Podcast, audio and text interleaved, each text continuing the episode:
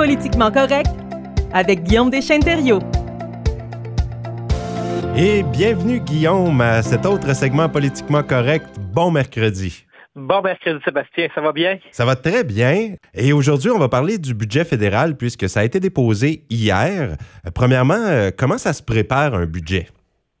Oui, donc la semaine passée, on parlait du budget du Nouveau-Brunswick. Cette semaine, on est du côté euh, d'Ottawa parce que la ministre des Finances a déposé son budget, Chrystia Freeland a déposé son budget hier. Préparer un budget, c'est un exercice qui est quand même assez difficile pour la personne qui occupe le poste de ministre des Finances. C'est un jeu d'équilibrage, il faut faire des choix. Et au final, c'est certain qu'il y en a quelques-uns qui vont être euh, déçus. D'abord, la ministre des Finances va recevoir différentes demandes de l'ensemble de ses collègues ministres parce que, qu'on soit à l'immigration, au patrimoine, à pêche et océan, on a tous des projets, on a tous des priorités, il y a différentes bonnes idées, mais on ne peut pas faire non plus. Donc, la ministre des Finances reçoit en fait différentes demandes de la part de ses collègues ministres. Elle va recevoir aussi des, demandes de ses députés du caucus, parce qu'en fait, les priorités d'une région à l'autre du pays peuvent diverger de manière importante. Donc là, les députés de l'Atlantique vont vouloir dire, ben, écoutez, nous, au Nouveau-Brunswick, ce serait telle priorité. Euh, les députés libéraux de la Colombie-Britannique vont faire la même affaire et dire du côté, nous, du Pacifique, on a tels enjeux. Euh, même chose du côté de l'Ontario, donc euh, des différentes demandes de ses collègues. Et il y a aussi des demandes qui vont venir de l'externe. Donc, tout au long de l'année, il va y avoir différents lobbies, différents représentants, par exemple, des secteurs de l'industrie qui vont tenter de convaincre le gouvernement de dire qu'il faut des investissements dans leur secteur. Et il y a tous les syndicats, les mouvements sociaux, euh, les groupes qui représentent euh, pour la protection de l'environnement.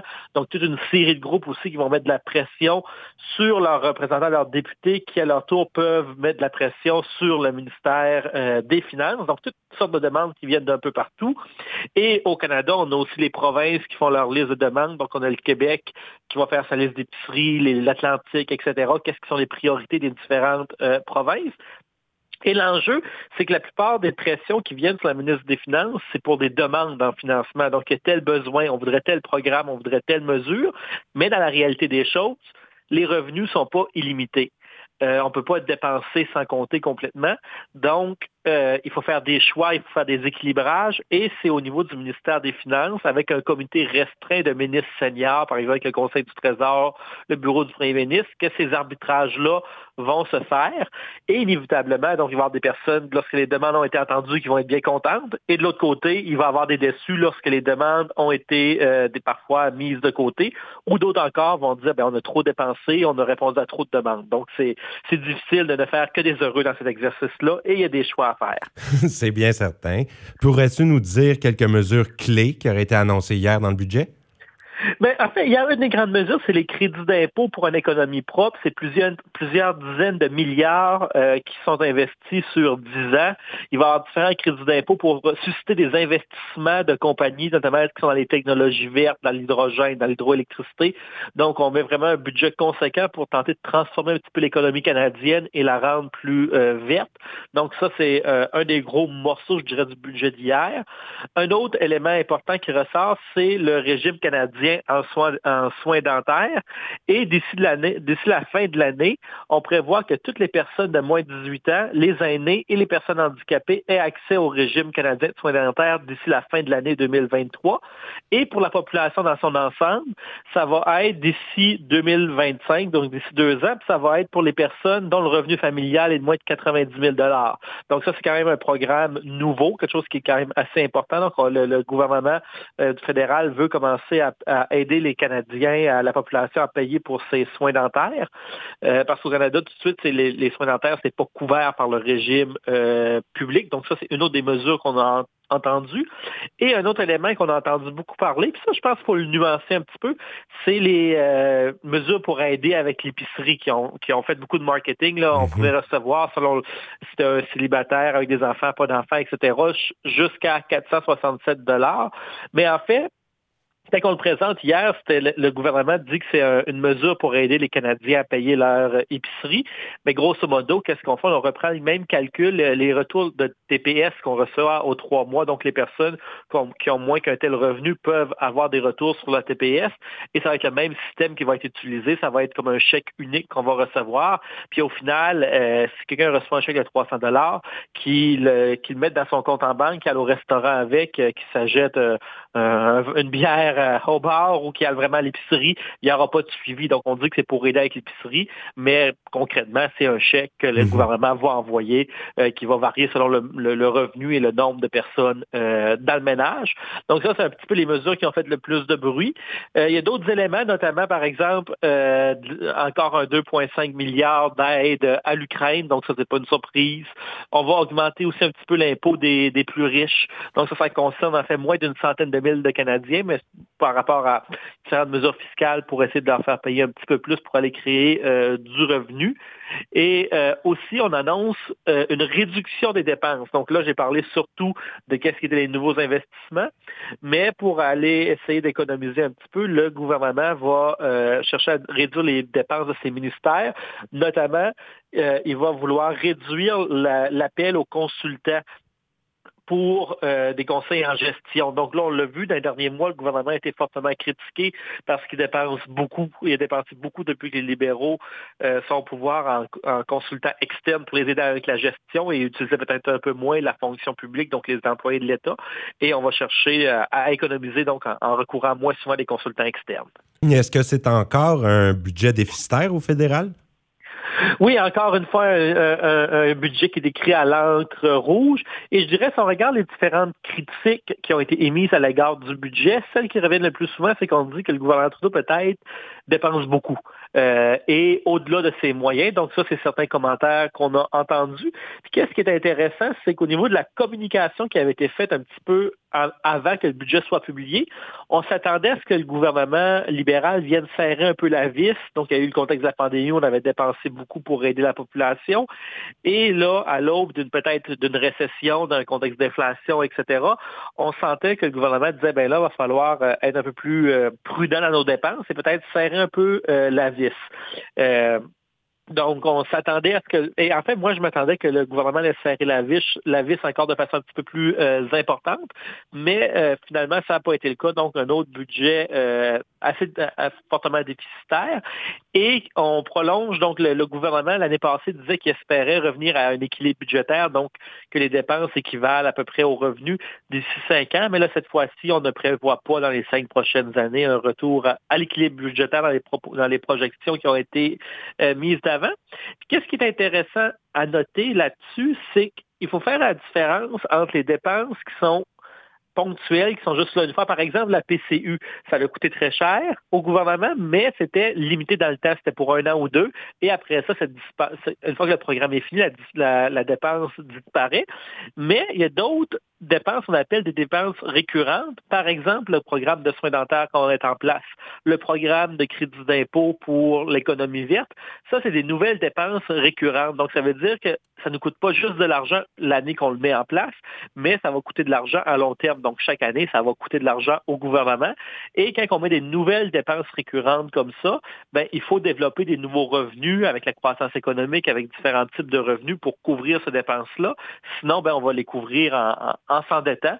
Et la, stratégie actuelle, ben, c'est ça, c'est d'emprunter pour couvrir une partie de nos nouvelles euh, dépenses. Et qu'est-ce que j'entendais d'économistes euh, qui disaient, c'est qu'en fait, là, tout de suite, ça va parce que notre, notre ratio euh, de dette est quand même relativement correct, mais euh, notre marge de manœuvre pourrait être plus limitée. Donc, si par exemple, tout de suite, on est déjà en déficit important, et s'il y a une crise économique, une récession importante, mais la marge de, manœuvre du Canada pourrait, pourrait être un peu plus limitée parce qu'on emprunte déjà pas mal pour couvrir nos dépenses courantes au budget. Oui, puis au début de la chronique, euh, Guillaume, tu me disais qu'il y avait aussi plein de pressions qui venaient de différents endroits là, pour euh, le budget. Ben, si je te demande quelles seraient les principales influences du budget qu'on a vu hier? Ben, cette année, c'était particulier parce que la marge de manœuvre, même si les libéraux auraient voulu réduire leurs dépenses de manière importante, ça aurait été difficile pour eux parce qu'il y avait plusieurs facteurs qui ne contrôlaient pas nécessairement euh, cette année. D'abord, je dirais une influence externe, Aux États-Unis, le, le président Biden a annoncé un très gros programme à coût de dizaines de milliards pour l'économie verte, pour appuyer donc le développement des, différentes technologies, les investissements aux États-Unis. Puis le Canada, si on ne bougeait pas, on risquait de manquer le bateau et que ces différents investissements-là, le développement des technologies vertes, l'économie propre, qui va être au centre de la, qui semble qui va être au centre du développement économique dans les prochaines décennies, ben on, faisait le poids le poids face aux États-Unis. Donc, le Canada avait un petit peu, euh, pour pas manquer le bateau, a investi. Donc, ça, c'était un, élément qui ne revenait qui, qui venait un peu de l'externe. Il y a aussi, qu'est-ce qu'il faut tenir en compte? L'alliance avec le NPD. Le gouvernement libéral euh, à Ottawa, c'est un gouvernement minoritaire et pour faire passer ces projets de loi, ces différentes choses, il faut au moins qu'il y ait l'appui d'un des partis d'opposition. C'est pas différent pour le budget. Il y a besoin de l'appui d'au moins un des partis d'opposition parce qu'ils n'ont pas une majorité des votes aux communes. Et cette fois-ci, donc, on le sait, les libéraux ont signé une entente avec le NPD pour que le NPD, lorsqu'il y a des votes importants, vote du même côté que les libéraux pour les maintenir au pouvoir jusqu'en 2025. Et une des demandes du NPD, c'était le programme de soins dentaires. Donc, le mhm. programme de soins dentaires, qu'est-ce qu'il faut comprendre? C'est pas une idée des libéraux. Ça, c'est vraiment, je dirais, la marque du NPD dans ce budget-là. Et c'est une conséquence directe de l'alliance qu'il y a de l'entente qu'il y a entre le NPD et les libéraux. Et s'il n'y aurait pas eu des investissements importants pour les priorités du NPD, ben, peut-être que le NPD aurait dit, moi, je me retire de l'entente parce que là, il n'y a pas de gain comme tel. Donc, c'est ce programme de soins dentaires là euh, pour le NPD, c'est un gain euh, important. J'ai l'impression que dans l'histoire, quand on va regarder 15, dans 15-20 ans en arrière, puis qu'on va dire ben, qu'est-ce qui a été les, résultats de cette alliance-là entre le NPD et les libéraux, qui est quand même assez inusité dans notre histoire politique, donc c'est rare qu'on voit ce type d'alliance-là. Ben, l'exemple qu'on va donner, c'est le programme de soins dentaires, mais c'est un programme qui coûte cher. Donc oui, le, le gouvernement a l'appui du NPD, mais c'est pas gratuit, c'est un programme qui coûte plusieurs milliards euh, aussi. Et euh, il y a quelques mois, le gouvernement a aussi signé une entente avec les provinces pour augmenter de plusieurs milliards les transferts en santé des provinces. Donc, c'est une demande des différents gouvernements provinciaux. Et là, le fédéral était lié par cette entente-là. Donc, ces trois éléments-là, c'est des éléments qui coûtaient assez cher et la marge de manœuvre des libéraux était considérablement réduite pour des nouvelles dépenses ou réduire le coût total euh, du budget avec ces différentes euh, pressions-là. Oui, puis je voudrais qu'on parle un peu, Guillaume, également des langues officielles. Aujourd'hui, on a vu que au Nouveau-Brunswick, il n'y aura plus la révision obligatoire à tous les 10 ans parce que maintenant, c'est un secrétariat aux langues officielles qui pourra faire des modifications euh, quand bon lui semble, mais sans obligation. Et là, dans le budget fédéral aussi, je voudrais que tu nous dises, est-ce qu'il y a quelque chose pour les langues officielles? Ben, là, qu'est-ce qu'on voit? En fait, le gouvernement fédéral est beaucoup plus à l'écoute pour les, francophones et les langues officielles que le gouvernement du Nouveau-Brunswick euh, peut l'être, et c'est une bonne chose. Donc, le fédéral, euh, ça se passe pas comme au Nouveau-Brunswick, parce qu'on le sait, au niveau du gouvernement X, la francophonie et les langues officielles, c'est très loin d'être une priorité. Et là, dans le budget, on avait certaines inquiétudes de voir ben, qu'est-ce qui va être les montants pour les langues officielles, parce que cette année, c'est une année particulière. À chaque cinq ans, donc depuis 2003, à chaque cinq ans, le gouvernement fédéral présente un plan d'action pour les langues officielles. Donc ça, c'est un petit peu la carte de route de qu'est-ce qui va être les priorités pour les langues officielles dans les cinq prochaines années, en immigration, en santé, en justice, partout dans l'ensemble des domaines. Qu'est-ce qui vont être les programmes, les nouvelles initiatives qu'on va financer? Et cette année, 2023, c'est une année où on va avoir un nouveau plan qui va être déposé d'ici le mois prochain, donc pour 2023 à 2028. Puis la question que tout le monde se posait, c'est est-ce qu'il va y avoir plus d'argent dans ce plan-là? Est-ce qu'on va augmenter les investissements en langue officielle? Et le budget nous apporte la réponse. Donc, on, va y voir plus clair dans un mois qu'est-ce qui va être les initiatives comme telles, qu'est-ce qui va être, qu'est-ce qui va être accordé à chaque domaine, etc. Mais dans le budget, on peut voir que c'est environ un milliard de plus qui va être accordé dans le prochain plan d'action. Donc, on passe à près 2,7 à 3,7, 3,8 milliards. Donc, c'est une augmentation qui est quand même assez importante et qui est bienvenue parce que comme on en jase souvent dans nos chroniques, les besoins sont importants dans les communautés francophones à la fois pour les universités, pour l'immigration, pour l'éducation, etc.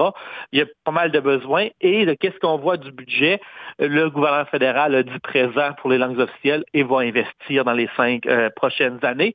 Ça, c'est une bonne nouvelle en soi parce que c'était pas certain. Il y avait certaines rumeurs qui circulaient que dans l'exercice de serrer un peu la vis dans les finances publiques qu'on n'aurait pas investi davantage dans les langues officielles. Donc ça, c'était une rumeur qui circulait depuis quelques semaines et finalement, ça s'est pas concrétisé. Euh, je crois que le, bureau de la ministre Petit-Pot-Taylor, Ginette Petit-Pot-Taylor, qui est la députée de Moncton, mais qui est aussi la ministre des langues officielles, a fait un bon travail de démarchage auprès de sa collègue aux finances pour faire comprendre que les langues officielles, ben, il y avait des besoins importants et on semble, on va avoir plus de détails d'ici un mois, mais euh, dans l'ensemble, c'est un budget qui semble positif pour les francophones.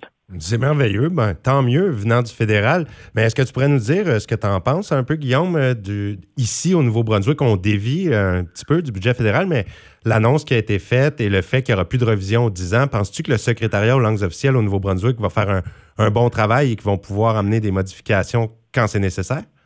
Je suis pas certain, en fait, parce que c'est une invention de M. Higgs, je suis pas certain que l'objectif, c'était réellement euh, de, de, de, renforcer notre loi sur la langue officielle, d'améliorer les processus.